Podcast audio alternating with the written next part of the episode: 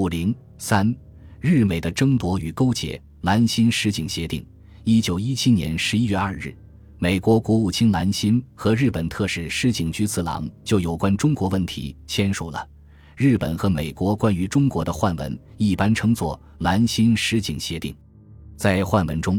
美国政府承认日本在中国，特别在中国之与日本属地接壤的部分有特殊利益。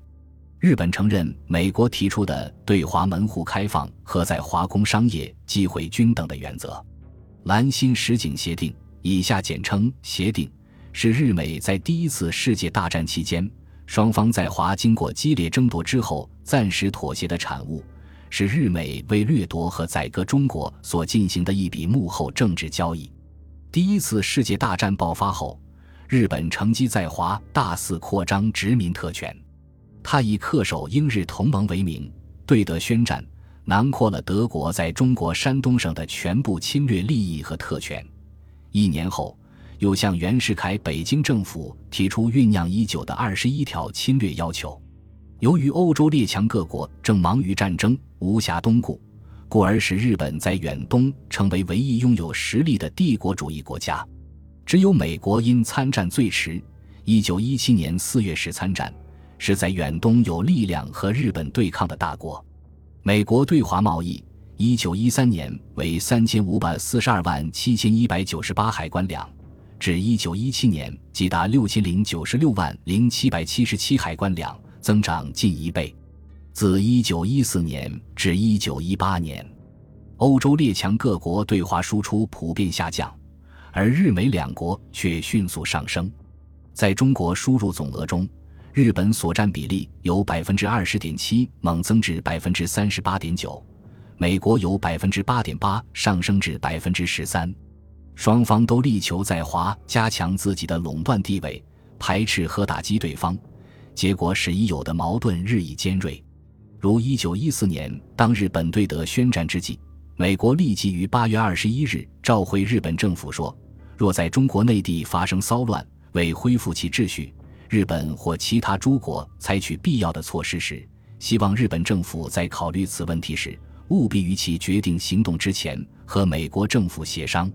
一九一五年，日本向中国提出二十一条，并以武力胁迫袁世凯接受时，美国又于五月十三日召回日本政府，声明：美国对于中日两国政府间已经缔结或行将缔结的任何协定或约定。凡有损美国及其在华公民的条约权利，或中华民国之政治或领土完整，或通称为门户开放政策的国际对华政策，一概不能承认。这些均说明美国密切地注视着日本在华的一举一动，力图阻止或牵制日本帝国主义在中国取得独占的特权，以维护美国在华的侵略利益。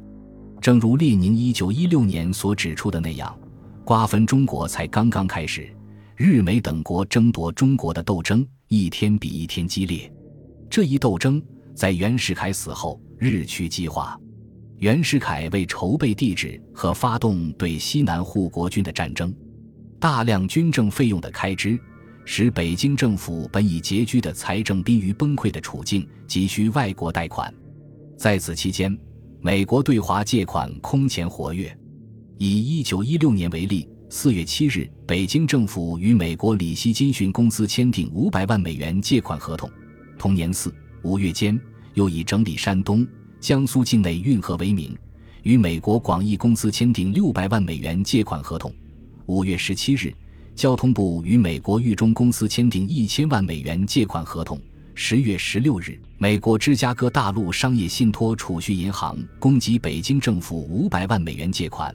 以中国烟酒公卖为抵押，按合同规定，可再续借两千五百万美元。一九一六年，美国对华借款的大量增加和积极活动，显然对抱有极大侵华野心的日本是一个严重的威胁。日本利用他在华所拥有的实力地位，以及与皖系军阀的密切关系，竭力抵制和破坏美国在华的活动，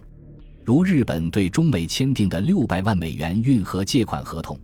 即以侵犯日本在山东的权益为借口，向北京政府提出抗议，使借款难以兑现。一九一六年十二月，美国广义公司向正在美国访问的日本兴业银行副总裁永野提议，由日美合作承担这笔借款，以换取日本的支持。日本表示同意。经过谈判，日美双方于1917年3月9日正式签订合作契约，规定运河借款，包括以后的续借款，由两国分别承担。又如美国芝加哥大陆商业信托储蓄银行与北京政府签订借款合同后，日本即向中国提出，如停止与美国的借款交涉，他将立刻给予一千万日元借款。结果使中美借款合同中所规定的续借美金两千五百万元的计划为日本所破坏。日美两国在华相互排斥、相互竞争之激烈程度，由此可见一斑。一九一七年上半年，日美两国围绕中国参战问题的矛盾和斗争，更是双方在华激烈争夺的一种反应。由于日本勾结皖系军阀段祺瑞，将亲美势力驱逐出北京政府，美国遭到失败。一九一七年四月，美国宣布对德参战，卷入欧洲大战，一时无力在华与日本继续对抗，因此谋求与日本达成暂时妥协的办法。这就是兰辛实景协定产生的历史背景。一九一七年五月十二日，美国国务卿兰心向日本驻美大使佐藤爱米表示，希望日本派遣特使来美，就当时的国际形势及远东问题进行会商。日本为了缓和双方的关系，也想就中国问题与美国达成某些谅解，故对美国提议表示赞同。五月二十二日。日本内阁议决派遣特使赴美谈判，随即于六月十三日派前外务大臣石井菊次郎为特使，随员中包括有海军中将竹下勇、陆军中将须贺野、外务省秘书永井松三等人。按日本政府的指示，双方将就关于日本人在美国的地位问题和协调日美两国在中国的行动问题进行商讨。六月十五日。日驻美大使根据日本外务省的指示，要求美国政府就1915年美国国务卿布莱安承认日本对中国有着特殊密切关系的声明，以适当方式重新加以确认，以便消除日本人民对美国在华活动所产生的疑虑。日本的意图显然是试探美国县政府对1915年布莱安声明的态度。7月6日，兰心在复照中指出。布莱安声明虽承认日本在与中国毗邻地区有着特殊的密切关系，但绝不意味着美国同意日本对中国有至高无上的权利来扩充其在华的政治影响。从日美之间的这些来往照会可以看出，谈判前双方各自的主张，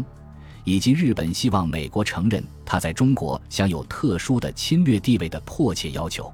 八月二十三日，石井抵达华盛顿。九月六日，与美国国务卿兰辛开始进行谈判，双方谈判的重点很快转到中国问题上。兰辛提议日美就废除在中国的势力范围和保全中国领土完整以及机会均等诸问题发表宣言，企图借此排除日本在中国的独占优势。石井元打算以同意废除势力范围作为代价，以换取美国承认日本在中国的特殊地位。他认为，如果各国也防此废除势力范围，日本就可凭借地理邻近和大战期间发展起来的经济力量，使在华的经济竞争处于有利的地位。石井将这一方案请示日本政府，日本政府因在上年七月与俄国签订了互相确认两国在中国东三省和内蒙古地区的势力范围的第四次密约，因此不赞成石井的方案，并指示石井说。放弃势力范围影响甚大，所以不要涉及这个问题，而要致力于不拘形势如何，只谋求其承认我之特殊地位。美日双方经过往返磋商，最后于一九一七年十一月二日完成换文，并分别于十一月六日、七日在华盛顿、东京同时公布。日本政界普遍把这一协定的签署看作是日本外交的一大胜利。美国也宣称，这一协定获得的主要成果是，两国政府关于对中国政策的指导原则达成了相互间的谅解，并极力向中国宣传说，这不仅对门户开放政策是一个重新的肯定，而且加进了不干涉中国主权与领土完整的原则。这个原则如果一般的予以施行，正是威尔逊总统所公开宣布的永久国际和平的精髓。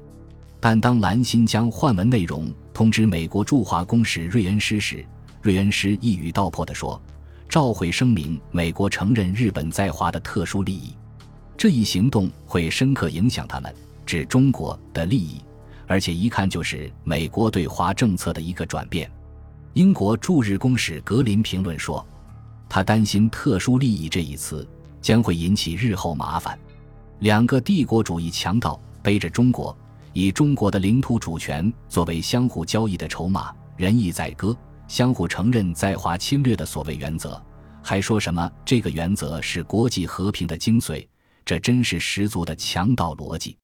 协定一经公布，中国舆论为之哗然，众口同声的谴责日美帝国主义对中国领土主权这一可耻的侵略行为。北京政府被迫于十一月八日、十二日分别向日。美两国政府提出照会声明，中国仍保持向来之主义，中国政府不因他国文书互认有所拘束。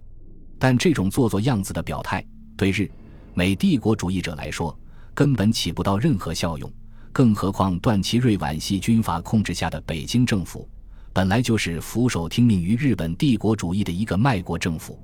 然而，协定本身却是一篇难得的反面教材。使中国人民更加深刻地认识到帝国主义者在中国是多么的横行霸道、为所欲为。协定既然是美国因参加第一次世界大战，无力在华与日本继续进行对抗情况下的妥协产物，因此随着大战的结束，美国卷土重来，日美两国遂以更加激烈的争夺取代了战时的妥协。一九二零年新四国银行团的成立。一九二一年华盛顿会议的召开，都是美国联合英法抑制日本在华扩张，并迫使日本让步的几着棋。双方在华的矛盾和斗争日益加深。一九二二年二月，日本修改帝国国防方针，已把美国列为第一个假想敌国。一九二三年四月十四日，日美换文废除了《兰辛实景协定》。